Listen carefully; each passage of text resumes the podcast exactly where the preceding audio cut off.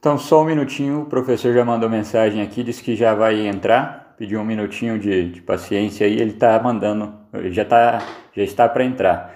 Lembrando que hoje o tema é os quatro temperamentos e teremos a ilustre presença do professor Marcos Monteiro, ele que é do Instituto Cultural Luz et Sapiência.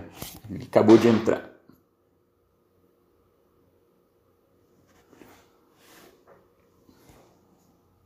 Olá, boa, boa noite. noite. professor. Tudo bem? Tudo bem, Tiago. Muito obrigado por aceitar o nosso convite de nessa noite conceder a entrevista. O senhor disse que está sendo mais, tá dando mais entrevista que o Sérgio Moro, né? Só que o tema é mais legal, o tema é mais interessante, né?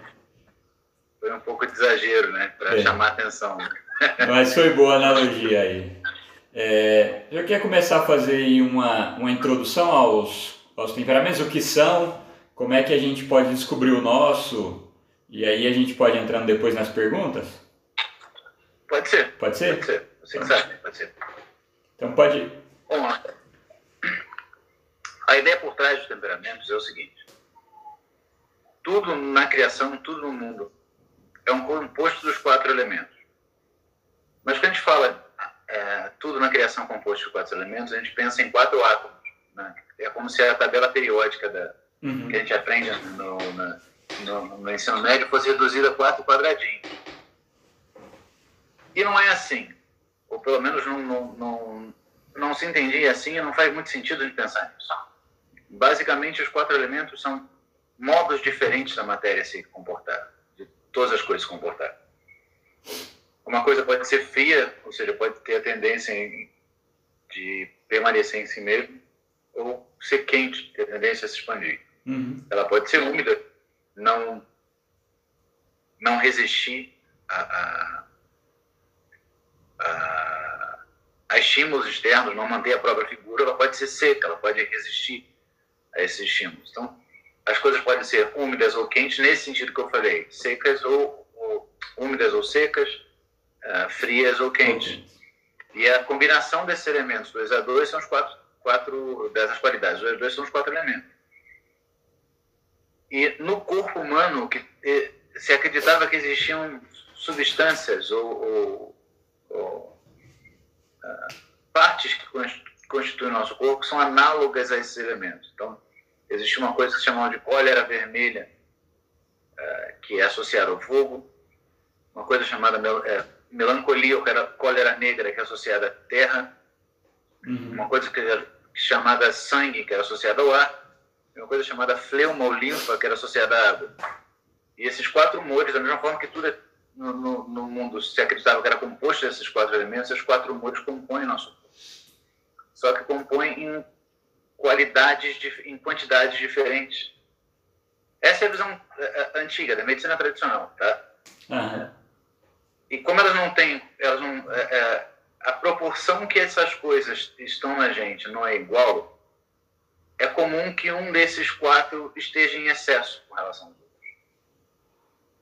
Então, se cólera for humor tiver em excesso, a gente diz que a pessoa é colérica. Esse é o temperamento da pessoa colérica. Se for é, é, fleuma, a pessoa é fleumática. Se for melancolia, a pessoa é melancólica. Se for sangue, a pessoa sanguínea. Essas palavras todas mudaram de sentido, mas originalmente era só isso. Melancólica não quer dizer necessariamente triste, mas que tem excesso de melancolia, tem excesso de cólera negra, é o humor associado à terra. Então, é, se traduzir em termos modernos, é a pessoa que tem excesso de peso, porque a terra sugere peso. Então, uhum. tanto psicologicamente como até na, na, na aparência, doença, a pessoa tende a manifestar essa, essa tendência ao peso, à dureza, à lentidão. Uhum. Por isso que o melancólico tem essa, tem essa descrição. O colérico é voltado para a ação por causa disso, o humor associado à cólera ao fogo, o, humor, é, o elemento associado à ação. Uhum. Ah, é, quanto às, às doenças, professor, qual é mais específica para cada temperamento? Ou não dá para dizer assim, generalizado? Especificamente não tem como dizer, até porque uhum. tem um problema de nomenclatura. Hoje em dia a medicina tem um nome para tudo, para qualquer uhum. é, é, coisinha. É, existem subdoenças, cada uma com seu nome bem, bem determinado. Tradicionalmente não era assim. Uhum. E, e, de qualquer forma, essas coisas são gerais. Não tem como saber se você vai ter gripe ou não, se você, mas de forma bem geral, o temperamento pode influir sim no tipo de doença que você é mais propenso a ter, que você é menos propenso a ter. Uhum. O colérico tem mais propensão a ter doenças uh, ou nos músculos, especialmente no coração, porque são órgãos associados à cólera, ou doenças súbitas ou vermelhidões, inflamações, coisas que pareçam traduzir esse excesso de fogo. O fleumático tem mais doença em pulmão, mas fica mais resfriado mais fácil, tem mais, mais facilidade de inchaço, é, é, problema de diarreia ou coisas que, que, que é, de alguma forma sejam um excesso de fleuma, excesso de líquido, excesso de fluxo. Uhum. Melancólico tem problema em pele, osso, articulação, problema de digestão, órgãos rígidos demais. Sanguíneo tem problema de circulação, ou, ou também inchaço por excesso de sangue, ou, ou inflamação, ou infecção por causa do, do excesso de sangue. Uhum. As coisas são muito gerais, assim, então são mais orientação a isso tende a tua saúde tende a ir para esse lado, mas bom, todo mundo pode ficar gripado, pode, todo mundo pode Sim. ter dor de barriga. Uhum. É, é sempre bom a gente lembrar que temperamento não são, como os elementos também não são a diminuição da tabela periódica, temperamento não é só os 12 signos traduzidos em quatro, não são quatro categoriazinhas Uhum. separadas que você enfia as pessoas, são quatro tendências. Claro que tem pessoas claramente coléricas, mas tem pessoas que não têm um temperamento bem definido, ou tem dois misturados. Sim. É. É, quanto a, a essa relação com as doenças, e mesmo com a atividade física com- ou com o trabalho, é por causa. porque o temperamento é fisiológico e não psicológico, né? É isso. E aí, É, a, a exato. forma mais é, fácil de achar o, o temperamento, qual é? De definir o temperamento? Olha, é, só, só complementando o que você falou, ele, Tá. ele, se, ele se expressa na personalidade, mas não de forma direta. Uhum. Mas ele está na, é- ele tá na base, exatamente isso que você falou, ele é fisiológico. Ele acaba é, se expressando na, na personalidade, mas não é personali- personalidade, não é só isso. Aham. Olha, o jeito mais fácil. Eu acho que o jeito mais objetivo, todo modo de você determinar o temperamento, como to- tudo na vida, tem Uhum. vantagem e desvantagem. Eu acho que o jeito mais objetivo é você analisar o mapa natal da pessoa. Uhum. Por quê? Porque com o mapa natal você tem um. ah, como é que eu posso falar? Tem uma coisa objetiva que não depende de você. O cálculo é o mesmo, independente de quem seja o astrólogo. Tudo bem, tem vários cálculos, mas assim, a princípio, não depende da relação entre a pessoa que está observando e, e, e a pessoa que você quer saber o temperamento. Então ele é mais objetivo. Mas é claro que o método também não é perfeito. Uhum. Tudo tem falha. Certo. O outro método, que era o mais comum em, em medicina, em medicina tra- tradicional, tem um pouco de exagero. As pessoas falam, ah, todo médico era astrólogo na Idade Média, no Renascimento. Não, mentira. Mas todos eles, ou pelo menos a maioria, tinha essa mesma visão de fundo de que as coisas eram compostas, as pessoas tinham esses humores. Como é que você determinava? Determinava pela aparência, pela cor, pela, pela temperatura da pele. É, colérico tem, normalmente tem aquela tem o rosto mais quadrado, tem uma, uma aparência mais militar. Ah, sanguíneo e fleumático tem, tem ah, as aparências mais suaves.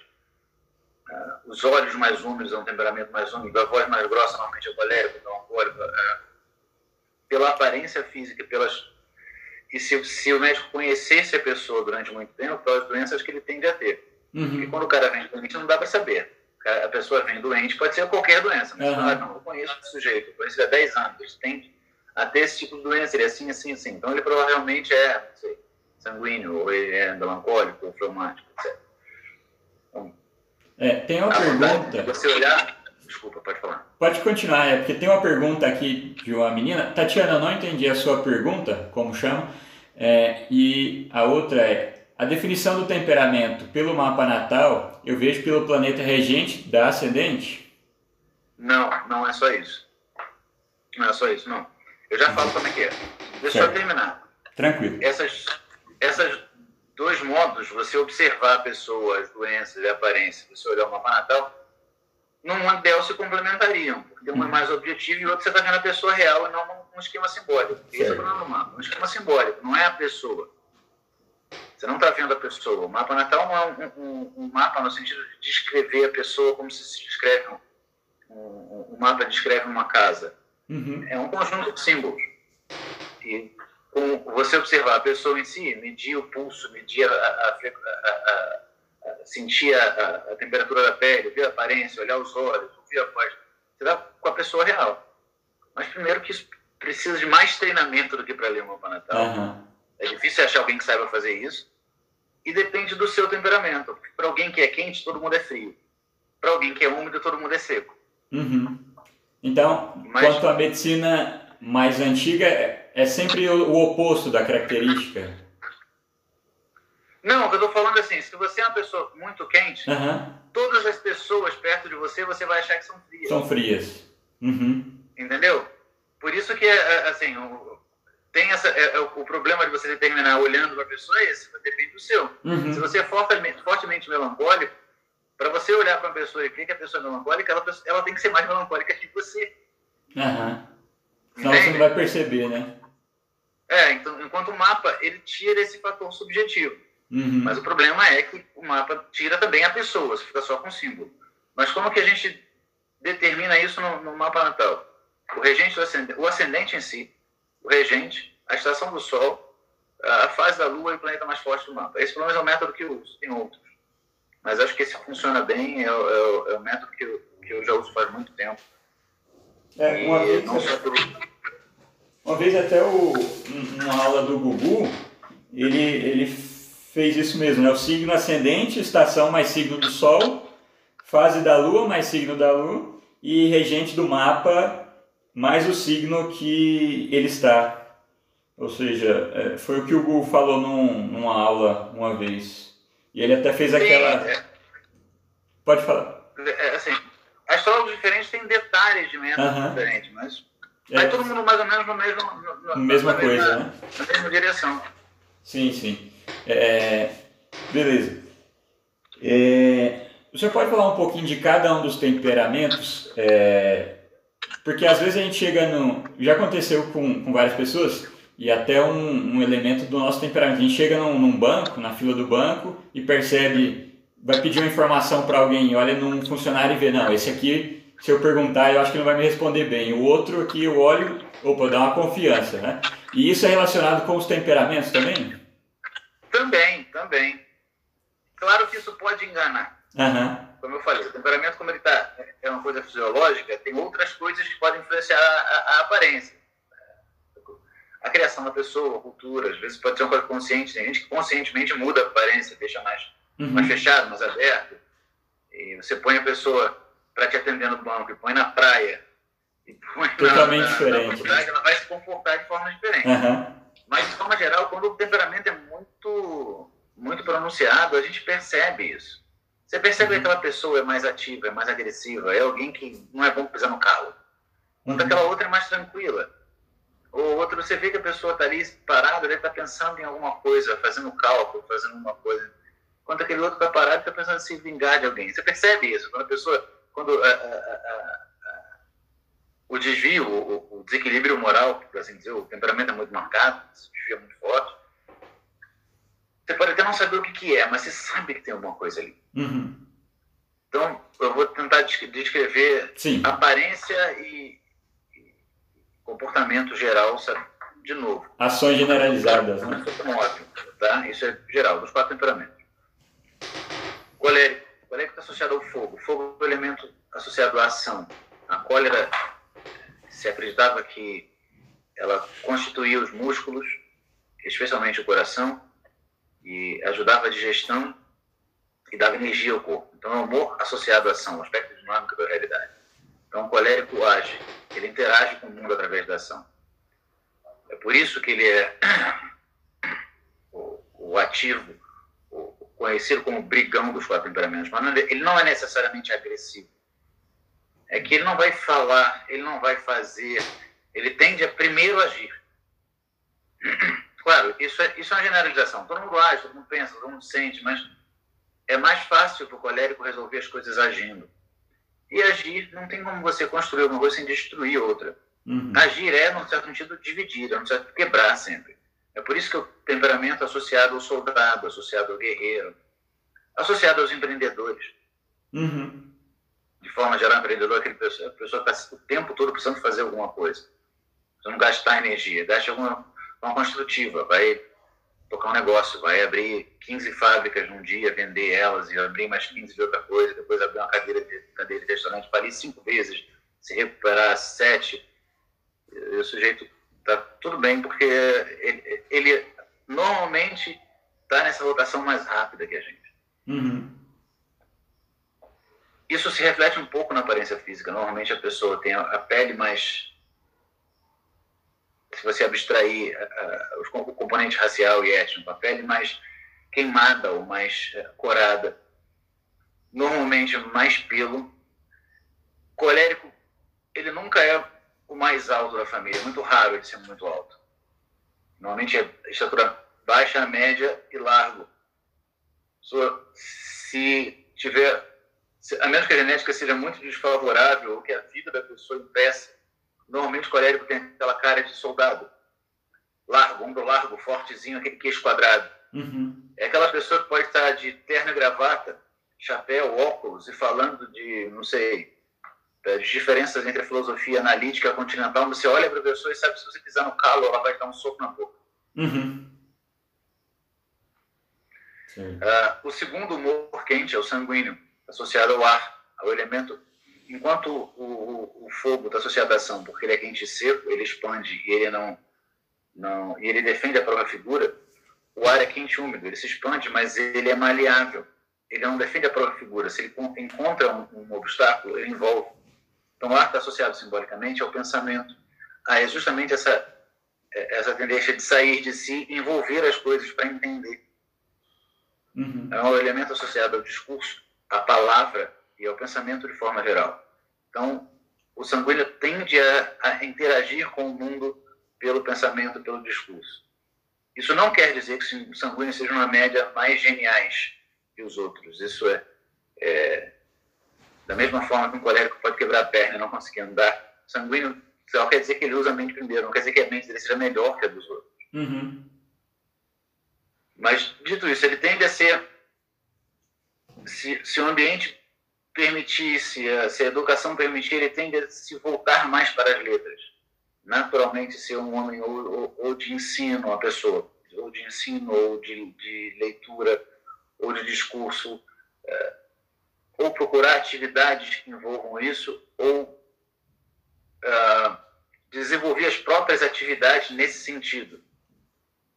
Certo. Tentar eh, sempre ter um, um, componente intelectual ou discursivo no que ele faz. Ele parece um pouco um melancólico, de, com, com, um colérico fisicamente, mas ele tende a ser maior, porque a umidade deixa crescer. A, a, a feição mais suave. Uh, o rosto um pouco mais corado, mas aquela uma cara um pouco mais aberta, não tão militar, não tão uhum. uh, dura quanto o Coreia. Tradicionalmente, sanguíneo era descrito como de saúde melhor. Eles não necessariamente têm saúde melhor, mas realmente tem menos doenças associadas ao sanguíneo. Sanguíneo normalmente tem doenças relacionadas à circulação ou infecção, problemas no fígado, que o fígado está relacionado ao sanguíneo. Uh, inflamação de forma geral é, é, e qualquer problema associado a, a, a, todos os quatro têm problemas psicológicos diferentes, mas o sanguíneo é associado a angústia, excesso de pensamento, uhum. sobre que, pensa, que, que, não, que, que fica remoendo as coisas. Sim. O terceiro é, temperamento é melancólico. É o primeiro frio, e a, a terra, além de ser feira, é seca. Eu, se eu fosse dar nome para os elementos, eu daria o nome desse elemento de pedra, não de terra, porque terra a gente tem que pensar a terra que foi no vaso, uhum. aquela coisinha úmida, preta, maleável. Não, a terra é o chão, é dura, é o elemento que resiste. O melancólico, ele interage com o mundo pelo aspecto estático da realidade. Da mesma forma que o colérico interage pelo aspecto dinâmico da ação, ele, ele interage pelo aspecto permanente, estático. Ele tende a manter, a resistir, a permanecer. É por isso que os, os textos antigos, quando falam mal de, de melancólico, dizem que ele tende a ser avaro. Uhum. Não é porque ele seja uh, uh, ganancioso, mas que ele tende a manter tudo. A, a, reação dele é manter, permanecer, resistir. É, é guardar tudo, tá né? Bolsa, é, então se o dinheiro está no bolso, ele continua no bolso. Ele guarda uhum. tudo. Não uhum. é que ele seja, ele, ele seja mais, mais mau caráter nesse sentido que os outros, mas é. E ele tende a ser quase tão quadrado quanto o colérico, mais alto, mas também angular, mas muito mais pálido. Uh, problemas relacionados ao melancólico também, como eu falei, a angústia é um problema mais comum em sanguíneo. Óbvio, excesso de raiva é um problema mais comum em colérico.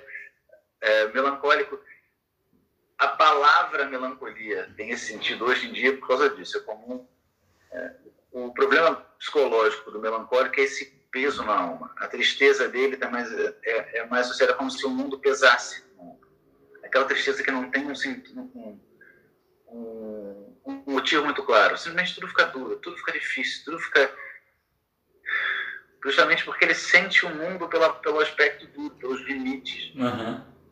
E as doenças físicas, doença em osso, doença em articulação, dente, é, é, parte do corpo que enrijecem, ficam duras, pele seca, problema de pele, é, principalmente, de forma geral, mas principalmente pele seca. Dependendo do tipo, alergia. Uh,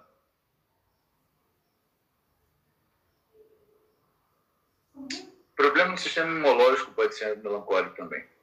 Uhum. E o último, o último temperamento é o temperamento associado à água, uhum. reumático ele normalmente. Uh, ele não é necessariamente gordinho, mas ele tem a tendência a ser. A, a não ter as pessoas muito definidas. Então, se ele ficar gordinho, aquele gordinho mais que se espalha. Uhum. Mas as feições são suaves. o rosto é pálido, que é melancólico, mas a feição é mais suave, mais redonda, menos angular, menos dura que o melancólico. Também pálido, olho mais úmido, o olho parece do sanguíneo úmido, não é tão seco quanto o melancólico colérico. E ele interage o mundo pelos desejos, pelas emoções, pelos sentimentos. Esse é o nível da água. A fleuma é esse nível. Então, uhum. alguns textos antigos descrevem ele como parágrafos, como apático, mas é porque, da mesma forma que o, o, o temperamento oposto, o colérico, ele precisa agir o tempo todo, parece que tem um fogo de dentro, vai agir. O fleumático, a água, como é o elemento da paixão, ele precisa de um objeto da paixão. Ele precisa de um escoamento para onde a água ir para onde a água possa descer. Uhum. Então, você não tem esse objeto de amor, de paixão, você não tem algo que eu apaixone, que faça ir. E aí ele vai como se fosse uma, vou continuar usando a analogia da água, ele vai como se fosse uma vaga, uma pororoca, um, tsunami, mas você não tem nada que o, que o leve para lá, ou, ou, algo que ele não goste, que o expulse de lá, algo que ele ame ou que ele odeie, uhum. a água fica parada. Então, Aí ele, ele parece, por isso que ele, é, o, não só pela fleuma ser associada à emoção, então normalmente o fleumático tem variações emocionais mais fortes, ele tem esse problema. Se você não tem um objetivo, não tem uma paixão, você não anda. Quando você tem, você anda com muita força. Então ele pode variar mais. Uhum, uhum. Ah, problemas de saúde, digestão, diarreia, ah, é problema no, no pulmão, nas vias respiratórias de forma geral, excesso de muco. É, problema nas vias respiratórias pode ser melancólico também se for seco, mas excesso de muco, excesso de, de catarro, uhum. uh, inchaço no, no, corpo, problema nos rins, que são órgãos uh, pneumáticos, no sistema linfático, no sistema urinário. Uhum. Uhum. Coisas assim. Problemas uh, psicológicos, problemas relacionados à emoção. a dificuldade em processar as emoções, ou a tristeza do, do, do, do fleumático, o melancólico aquele peso, a tristeza do fleumático é, aquela, é mais emocional, né? aquela, uhum. que, é aquela coisa, tristeza que dói no peito, que dá vontade de chorar, não é só aquela, aquilo que te oprime, que você uhum. não consegue andar, é aquilo aquela angústia emocional, não, não intelectual do, do, do, do sanguíneo, ficar remoendo a mesma coisa, mas é, é mais é, sentimental, né? Mais de, Exatamente. De ser machucado por uma palavra e aí querer chorar ela, né? Ou por uma atitude. Tem, o, o, o professor Gugu fala de do, do, não que os filomáticos são mais dados à sexualidade, mas se fosse para definir um, tera, um temperamento mais dado, seria os filomáticos, né? É, e ele narra aquela aquela passagem da Bíblia que Jesus vai no poço pedir água e tem uma samaritana e pede para ela. O senhor quer falar um pouquinho disso aí também?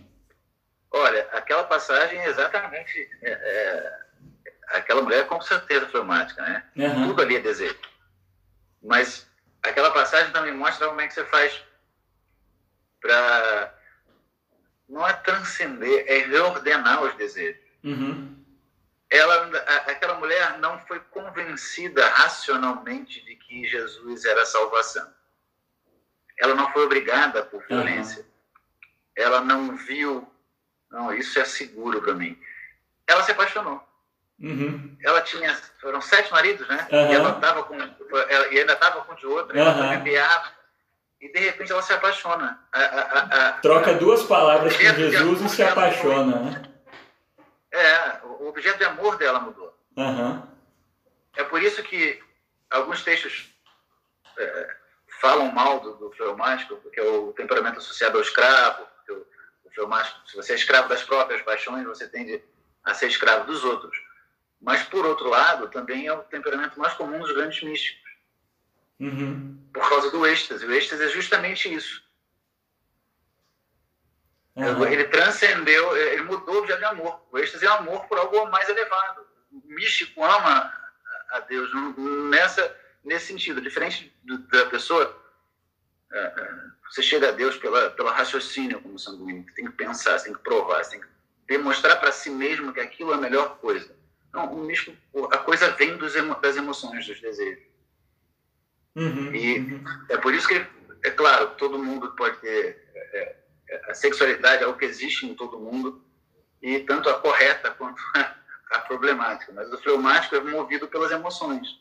Uhum. Ele interage com o mundo mais facilmente, mais naturalmente pelo desejo. Então, isso tende a ser um pouco mais importante para ele. Ou não necessariamente só a sexualidade. Pode ser a sexualidade, pode ser, sei lá, pode ser aquele cara que vive é, é procurando doce e, é, e é, é, não é só fanático doce, mas ele conhece todos os tipos diferentes de doce e sabe dizer pelo gosto é, a fruta que é feita, o açúcar que é feito, onde é que é feito, se é bem feito, se não é feito. Normalmente é muito provável que esse cara seja filmático. Uhum. Porque é, é, é, o gosto, é o prazer de sentir aquilo. Consegue separar, degustar, né? Sim, o sujeito que é especialista em vinho, não? O cara uhum. toma vinho o dia inteiro, a profissão dele fica tomando vinho, vivendo o gosto. Isso uhum. não, não é certeza, mas a chance dele ser filmático é alta. Sim. É, o Matheus perguntou qual curso o Google trata dos temperamentos. Ele não, não foi especificamente os temperamentos, mas se eu não me engano, o professor pode até lembrar o nome. Eu acho que é Introdução à Astrologia Medieval, alguma coisa assim. É, eu acho que ele fala disso nesse curso, sim, mas eu confundo, cara. Eu confundo os cursos. Eu sempre tenho dificuldade em falar. Uhum. Eu acho que é uma introdução à astrologia medieval, mas ele fala dos temperamentos de outros lugares também. Sim, sim. É, outra pergunta, alguém perguntou a relação de, de comida com cada temperamento. E aí o senhor poderia também falar de exercícios é, físicos ou profissões de cada temperamento também. Tá, vou começar de trás para frente. Pode ser. É mais fácil. Porque profissão é o seguinte. Uh, temperamento dificilmente vai dizer qual a profissão que você vai ter. Existem algumas atividades mais fáceis como eu falei, o, o, o sanguíneo é, ele interage com o mundo natural mais facilmente pela mente. Então, ele vai estar mais à vontade entre livros, palavras, ideias. Mas isso não quer dizer que ele, natural, que ele seja é, escritor ou professor, que só ele seja escritor ou professor. Como o temperamento é uma coisa quase física, fisiológica, é como você interage com, com o ambiente em volta, você pode ter qualquer profissão, mas a sua relação com a profissão vai ser essa. um exemplo, dois exemplos. Um de alguém claramente colérico e um de alguém que, se eu não me engano, também é colérico, mas se não for colérico, é quente. Ou é colérico, ou é sanguíneo, ou é uma mistura dos uhum. dois. O Mário Ferreira dos Santos e o Olavo Carvalho. Uhum. E, ah, mas eles são professores. Um é e o outro foi. Professor. É, Filósofo, né? trabalho intelectual. Eles trabalham, mas é isso. O modo como eles trabalham a própria profissão é bastante ativa. O, o Olavo, eu não, eu não lembro, eu vi o mapa dele há muito tempo.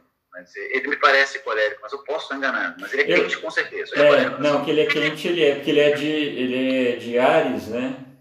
E pela, pela forma dele falar também. É... Tem a voz, o jeito que ele se mexe, é, o jeito que ele. Que ele a expressão dura dele, né?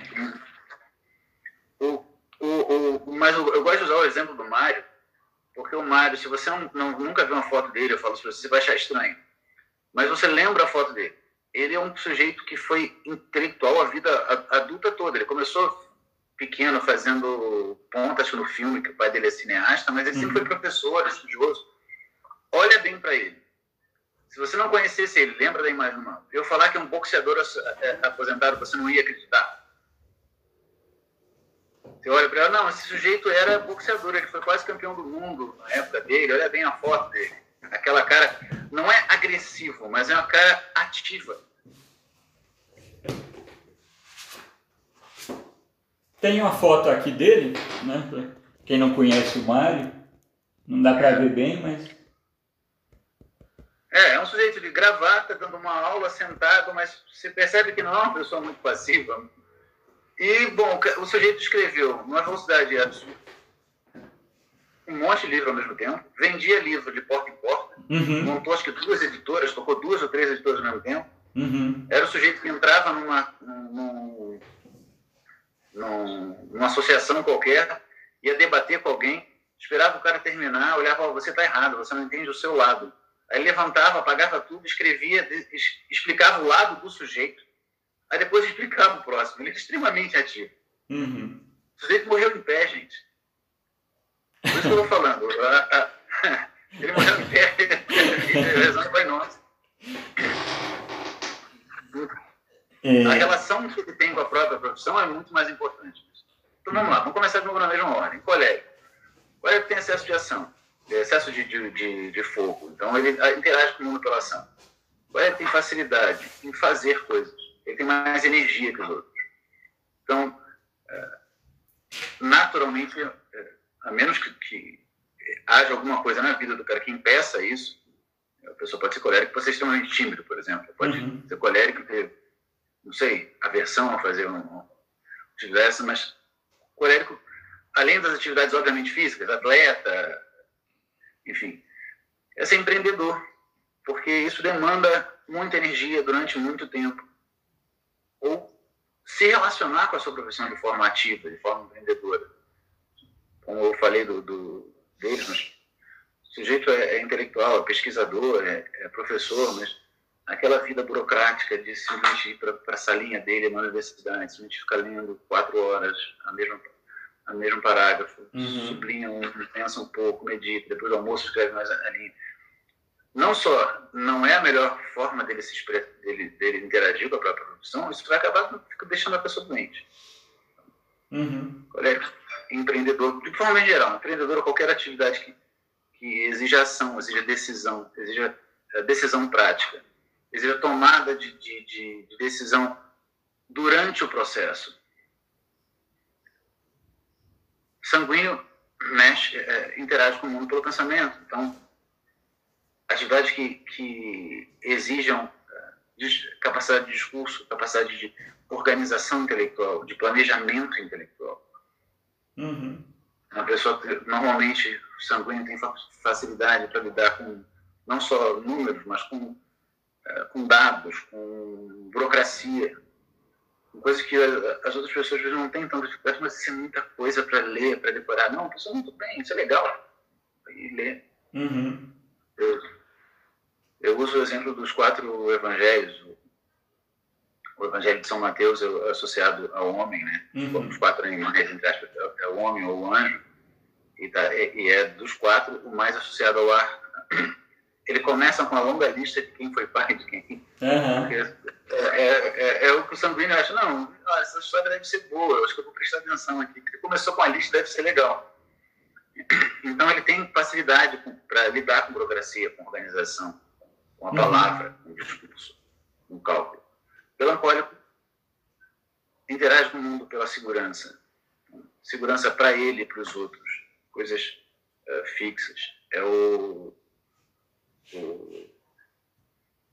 o temperamento associado, por exemplo, em alguns textos aos fazendeiros, então, que estão em contato com a terra, aos construtores. É, é, enquanto o colérico é um bom empreendedor, melancólico é um bom. Uh, palavra não é gerente, mas ele é um bom mantenedor de alguma coisa. Ele uhum. tem facilidade, ele defende a possibilidade daquela coisa, ele cuida bem do que, das coisas que estão sobre a, responsa sob a responsabilidade dele. E o fleumático é sensível, no sentido mais tradicional da palavra, não necessariamente é sensível. Eh, não,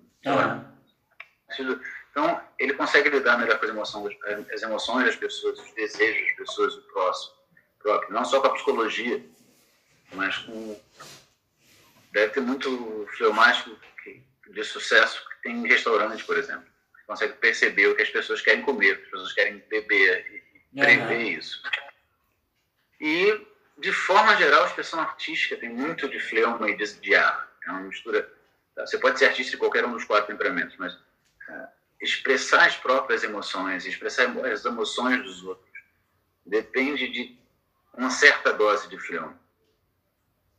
Mas, hum. claro, não é todo filmagem tem que ser poeta, tem que ser artista, mas isso, pelo menos entender a emoção dos outros, prever a emoção dos outros. Uhum. Tem empatia num certo nível com a emoção dos outros.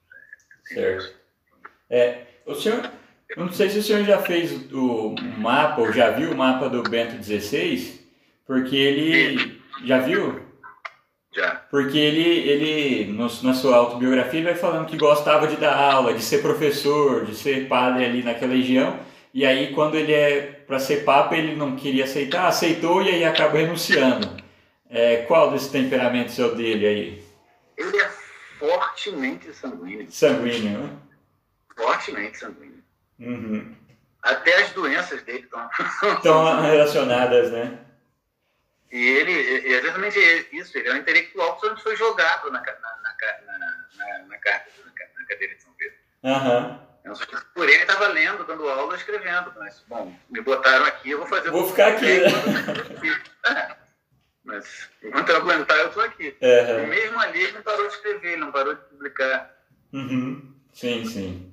É, na, até na, sim. Na, no desenvolvimento... Eu falei que o, a expressão artística depende de fleuma, mas a, a, a educação artística e a execução é algo sanguíneo porque é algo intelectual. E ele é um artista, ele é um pianista muito bom. Já uhum. falaram que toca muito bem piano.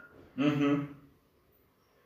Sim. E se é... você olhar ele, ele realmente, a gente associa é, posições de autoridade com cólera, sujeitação uhum. general.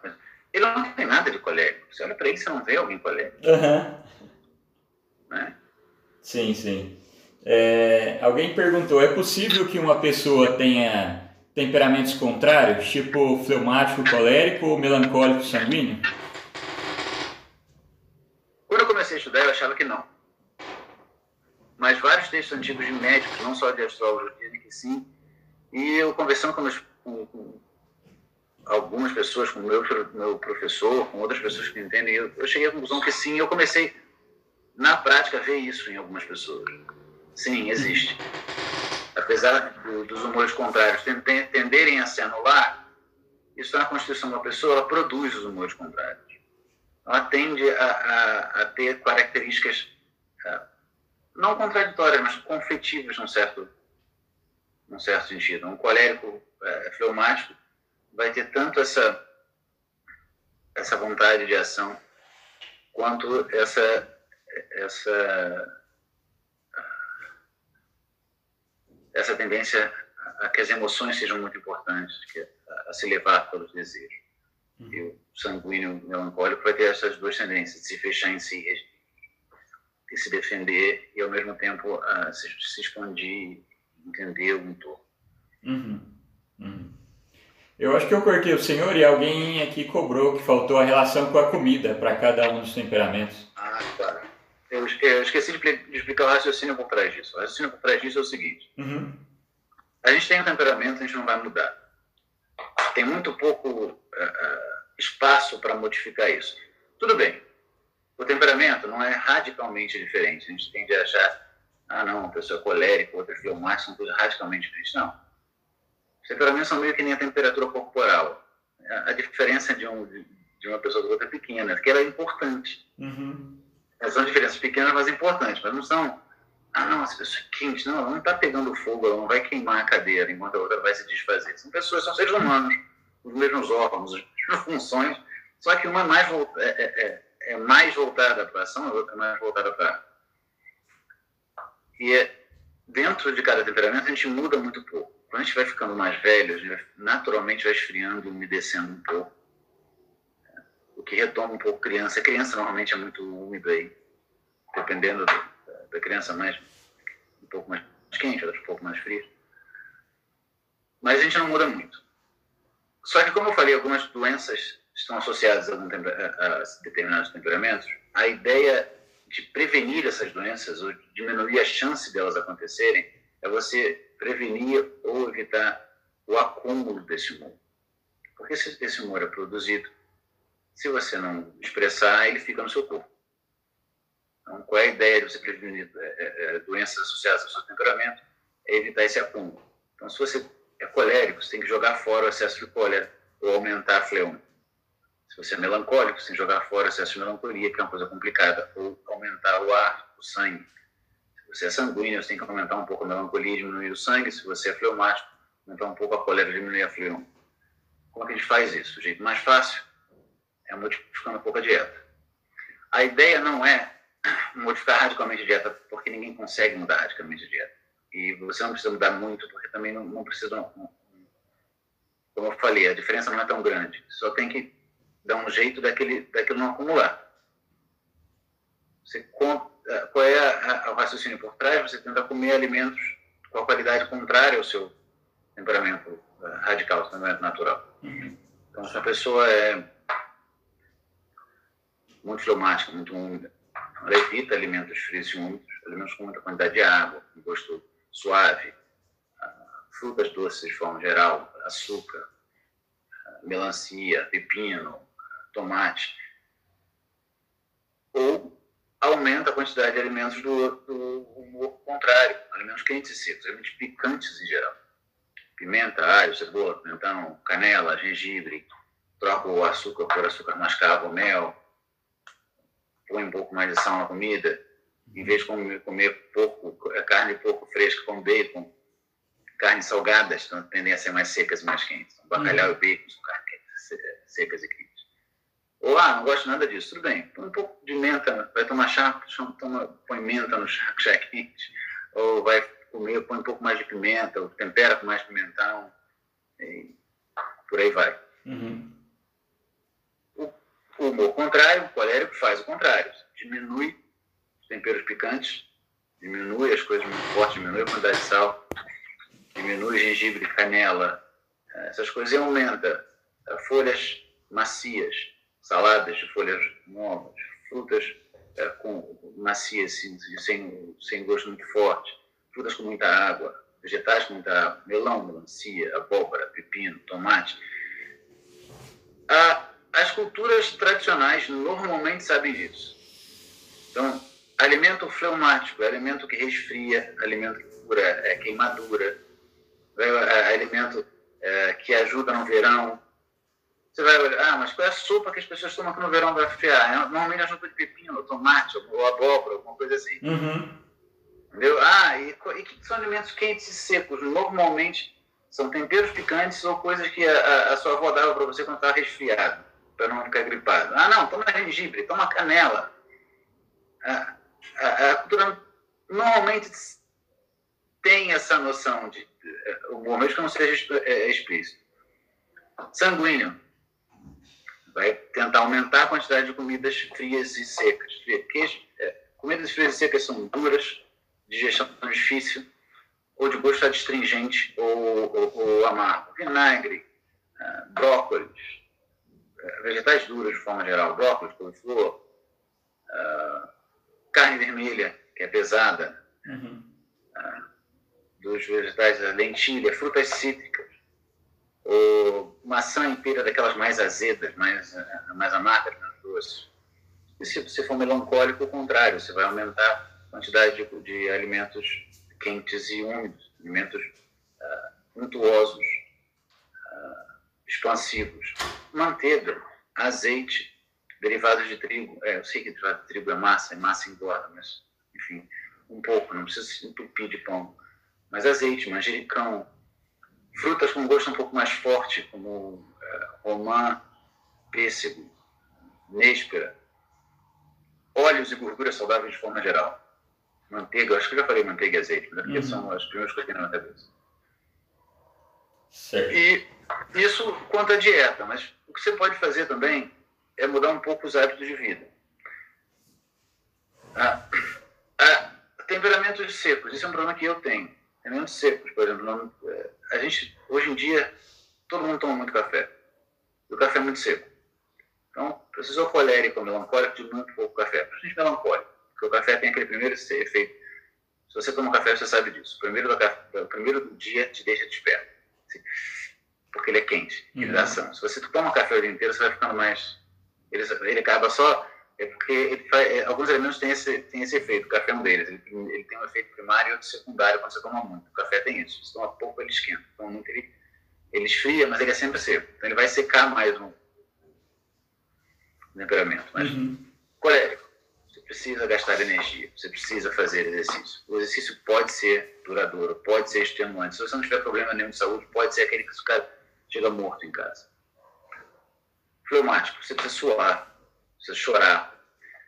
Ah, você pode fazer exercício? Pode, exercício é bom, mas aí você precisa fazer moderadamente. A ideia do exercício para o fleumático é aumentar um pouco a energia, fazer a energia crescer um pouco, o nível de energia crescer um pouco, aumentando devagar e suar. Não é gastar energia toda que nem um colérico. Uhum. Mesma coisa que o melancólico. O sanguíneo pode fazer exercício um pouco mais, mais forte, como o colérico, gasta energia também, mas ele também precisa suar, não precisa perder excesso de umidade. Certo. Então, você mudar um pouco o, o, estilo de vida, mudar a dieta, isso evita esse acúmulo, evita, ah, diminui a chance de você ter as doenças mais comuns associadas ao seu temperamento. Uhum. Alguém perguntou é, se tem uma maneira de, de a gente equilibrar o, o, temperamento de maneira que ele não seja tão dominante assim é, na gente. É? E outra pessoa perguntou também se há algum autor tradicional que explica mais sobre as questões da dieta. E alguém comentou, fazendo graça, perguntando se o fleumático colérico é um semideus. a pessoa deve achar que é fleumática colérica. Né?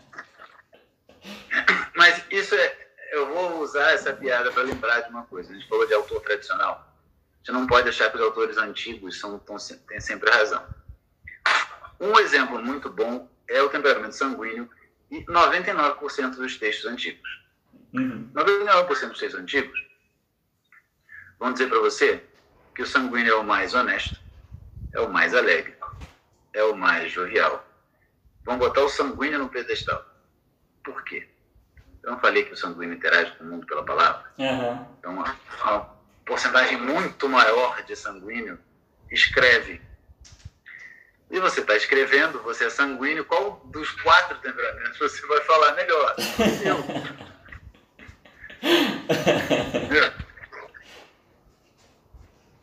Como se você for no, no, no não, não tem nada a ver com a situação atual do país, mas você foi em quase todo quartel, quase todo lugar do mundo, se perguntar quem que deve governar esse país, falar os militares.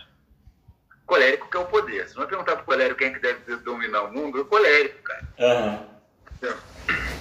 Faz parte. Sim. É por isso que a maior parte dos lugares sempre foram dominados ou por, é, pela casta é, militar ou pelos intelectuais, porque são os dois, os dois temperamentos quentes tendem a encher esse, é, esses grupos. É claro que uma coisa não é igual a outra, mas os intelectuais tendem a ter uma proporção maior de sanguíneos. os militares, os policiais tendem a ter uma proporção maior de coléricos. Então, eles são os mais ativos. Então, são eles que querem o poder, são os que lutam ativamente para ganhar o poder. Uhum, certo. Mas a pergunta era sobre se como que a gente faz para o temperamento deixar de ser tão importante. Isso, tão predominante nas não, ações, né? É, num certo sentido, não deixa. Num certo sentido, você precisa aprender a conviver com isso. Se é colérico, você naturalmente vai, vai interagir com o mundo primeiro pela ação, se você for suas emoções, etc. E esses conselhos que eu dei para diminuírem, para diminuir o, o, o acúmulo, podem ajudar também a dar uma polida nas arestas, porque o acúmulo você tem de agir conforme aquele temperamento. colérico não é naturalmente mais irritado ou mais agressivo que os outros, ele tem excesso de ação. Mas se você vai acumulando colérico, colérico dentro de si, a pessoa vai ter que extravasar de alguma forma. Então ela fica naturalmente mais agressiva. Uhum. Enquanto se você expressar isso, a pessoa fica mais calma. Isso é um problema, eu já peguei alguns clientes que têm um problema, inclusive, de foco. A pessoa era muito colérica, ela tinha dificuldade de estudar. Ela você gastar disso, se você fazer exercício para gastar isso, para quando você for estudar, o nível de energia está normal. Senão você não vai conseguir sentar para para estudar. Você vai ter que fazer alguma coisa. Então, num certo sentido, você não consegue mudar o seu temperamento, você só muda o excesso. E você aprende a viver com ele. Mas, claro que temperamento é corporal. A gente não é dominado pelo corpo. Você identifica o próprio temperamento, identifica essas tendências, você pode educá-las. Da mesma forma que o, o Mário Ferreira dos Santos era colérico e era intelectual, pode ser de qualquer temperamento, fazer qualquer atividade. E você pode, na, é, conscientemente, diminuir, é, não diminuir essa tendência, mas educá-la. Não, eu não vou agir primeiro sempre, porque eu sei que isso vai acabar machucando alguém, porque agir é sempre mudar alguma coisa de lugar. Então, eu vou sempre tentar é, refrear isso. Mas isso nunca vai ser natural. Você consegue educar, o hábito vira uma segunda natureza. Mas isso sempre vai estar por baixo. Da mesma forma, eu falo, as pessoas ficam desanimadas. Ah, mas descobri que tem uma coisa que eu não posso mudar. Mas tem muita coisa que você não pode mudar em você. Quase tudo que você não pode mudar em você. Você não pode mudar o tom de voz, você não pode mudar a cor natural do cabelo. Você pode pintar, mas ele vai nascer com a cor natural se você não pintar. Uhum. Isso não é muito correto politicamente dizer isso agora, mas você não pode mudar o seu sexo. pode disfarçá-lo, mudar de verdade, não pode. A pessoa, pelo menos, não conseguiram fazer um homem ter filhos, uma mulher gerar filhos no homem. Ainda não, não, não conseguiram. Mudou gênero, aparência. Mas, eu não, não quero entrar nessa, né, né, né, nessa discussão, mas vocês entenderam. Tem coisas que você não consegue mudar. Pelo menos, vamos, sem, sem, sem discutir isso, pelo menos vamos concordar que é difícil mudar isso. Né? São coisas difíceis de ser mudadas. Para ficar no exemplo menos polêmico, você não consegue aumentar o seu braço. Uhum. Seria ótimo ter oito dedos na mão para algumas funções para quem é engenheiro, mas você não consegue. Então, você também não consegue mudar completamente o, o, o, temperamento. Você não consegue mudar muito. Tem uma margenzinha ali que você consegue dar uma melhorada, mas a maior parte do, você consegue educar. É perceber essas tendências e modificar. Uhum. E, às vezes, é, o ambiente em que a pessoa está, e essa história do que eu falei, que você pode ter qualquer profissão, e a sua relação com a profissão mudar, às vezes muda um pouco a. Não exatamente o temperamento, mas modo como você o expressa. Você falou do, do, do Papa Bento XVI, que não deixou de ser sanguíneo, mas ele foi obrigado a ser um chefe de Estado, foi obrigado a ser a, a, a, o chefe da hierarquia da igreja. Então ele foi obrigado a ter, tomar decisões que são mais associadas à colher. Ou como alguém deu o exemplo aqui, Alguém falou aqui, acho que estão nos comentários, acho que estão discutindo sobre Bolsonaro. Tá, estão discutindo qual é o temperamento do presidente aí. Tá todo é, mundo. Ele é filmático. Pelo mapa ele é filmático e eu acho que ele parece filmático. Se vocês pegam, eu pego a foto dele mais novo, ele parece filmático. Mas muita gente fala, não, mas como ele é filmático? Ele é claramente colérico. Mas porque a carreira dele toda foi no ambiente militar. Ele saiu do ambiente militar para o ambiente político. Uhum. Ele precisa, ele não deixou de ser colérico, mas ele precisa ter atitudes que são normalmente associadas à colérico, porque ele está num ambiente que exige isso dele. Mas é fácil de ver. Eu, sei que tem muito mais diferença entre eles, tá? Não, não, uhum. não quero reduzir a diferença entre eles. É, as diferenças deles é só o temperamento. Tem muito mais coisa. São Sim. países diferentes, são criações completamente diferentes, são famílias diferentes, backgrounds diferentes, situações diferentes. Mas alguma coisa da diferença entre Bolsonaro e Trump, para mim, são que um é claramente colérico, outro claramente fleumático. Um é claramente impelido pelas paixões e o outro é claramente impelido pela vontade desesperada de agir. Uhum. E até o Trump é empresário, né? Ele tem várias, várias, vários prédios, várias coisas, né? Sim, é, é, é, você vê que é um sujeito movido pela necessidade de agir. Uhum. Enquanto o Bolsonaro, acho que a maior parte que está ouvindo gosta dele, mas quem não gosta não faz diferença. Você acha que quem detesta ele, quem ama ele, vai concordar que é um sujeito movido pelo amor. Uhum.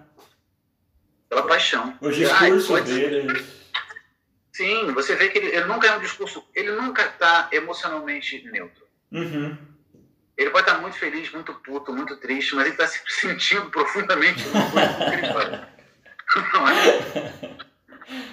é. Professor. O, Trump, é, o Trump ele está sempre no mesmo nível. Aquela, tirando, acho que eu vi uma entrevista dele no começo da, da,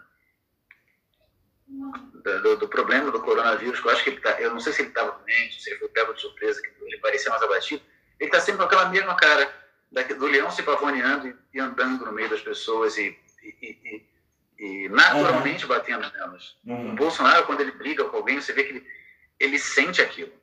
Uhum. O Trump, ele manda a pessoa calar a boca e nem lembra que mandou depois. Ele já está fazendo outra coisa. Sim. É, é ação para fora. O, o, Bolsonaro sai de dentro, é diferente. Uhum. Uhum. E eu acho que dá para ver a, a, diferença entre o fleumático e o Dois chefes de Estado, um pouco analisando até o, o, o modo. Professor, é, desculpa interromper, mas é porque aqui a gente vai. Tá faltando aí 20 segundos para terminar. O senhor Pode fazer mais uma? Pode continuar mais uma? Para terminar o assunto? Posso, caramba, são 10 horas. Posso? Mais, mais uma hora? Não, uma hora não. Só terminar isso aí, tá? Tá, um pouquinho assim. Tá. Professor, tudo bom? É, o senhor só conclui aí o, o raciocínio e alguém tinha perguntado também de referências, de onde estudar isso. O senhor está me escutando bem? Não? Só um minuto.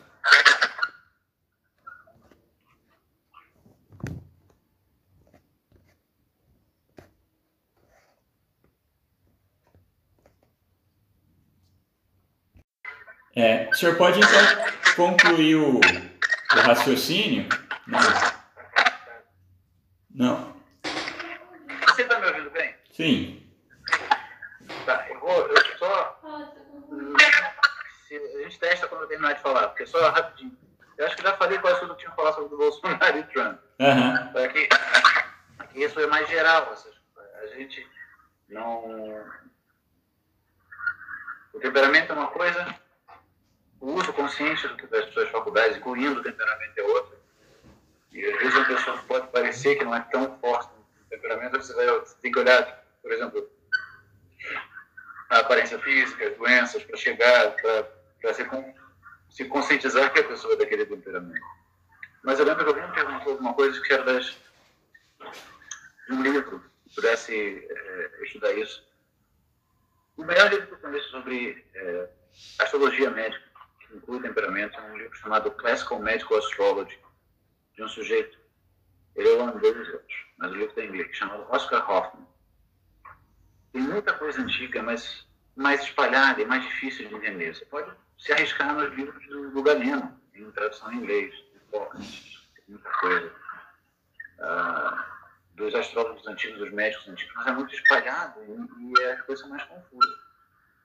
Material tem um monte na internet. Difícil é, é, é, não é muito legível, acho. Tem essa dificuldade. O, o, o livro do Oscar Hoffman é pequenininho, curtinho, para quem quer saber só os temperamentos. Acho que os dois primeiros capítulos e o final. Quem quer saber da astrologia tem mais uns três, mas você não precisa deles, você consegue entender sem os outros. Tá? Ele menciona, inclusive, um pouco de algo que eu entendo muito pouco, pouco que o, que eu, eu que a medicina de Santa Drogada tenta adaptar o que Drogada falava para em um método de terapia a partir do mapa natal. É um pouco complicado, né? É, o resultado não é tão bom, mas a ideia é muito boa. Acho que tem coisa ali para tentar, para avançar, chegar numa coisa boa. Uhum. Mas vamos ver se agora está ficando bem. Oi. Ainda, ainda tá ruim? Não, agora melhorou. Melhorou? É, o pessoal tá só perguntando qual o temperamento do Papa Francisco. Não precisa nem explanar muito, não, se você não quiser. E. É, e mais é agradecer, não sei se meu áudio vai voltar a ficar ruim, agradecer ao senhor pela disponibilidade aí. E avisar que na sexta-feira a gente tem live com o Davi de Carvalho. É, foi só falar que eu estava te ouvindo que, que, começou a cortar direto. Eu vou ver se eu entendi. Se eu não entendi, você, não, não entendi, você repete. Você primeiro perguntou o temperamento do Papa Francisco. Eu não lembro direito. Eu acho que ele é melancólico. Porque assim, eu, eu vi o mapa dele, porque tinha um problema que quando ele, ele, virou papa, o mapa que tinha no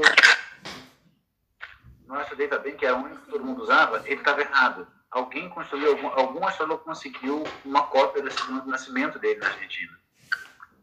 E o mapa estava errado. Então eu, eu olhei o, o, segundo, mas eu acho que ele é melancólico.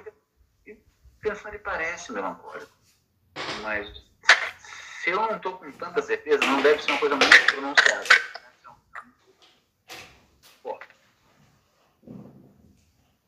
A sua outra pergunta, eu acho que é sobre disponibilidade da live hoje. Não, é, agora o senhor me escuta bem? É, não, a outra era agradecendo. Só um minuto.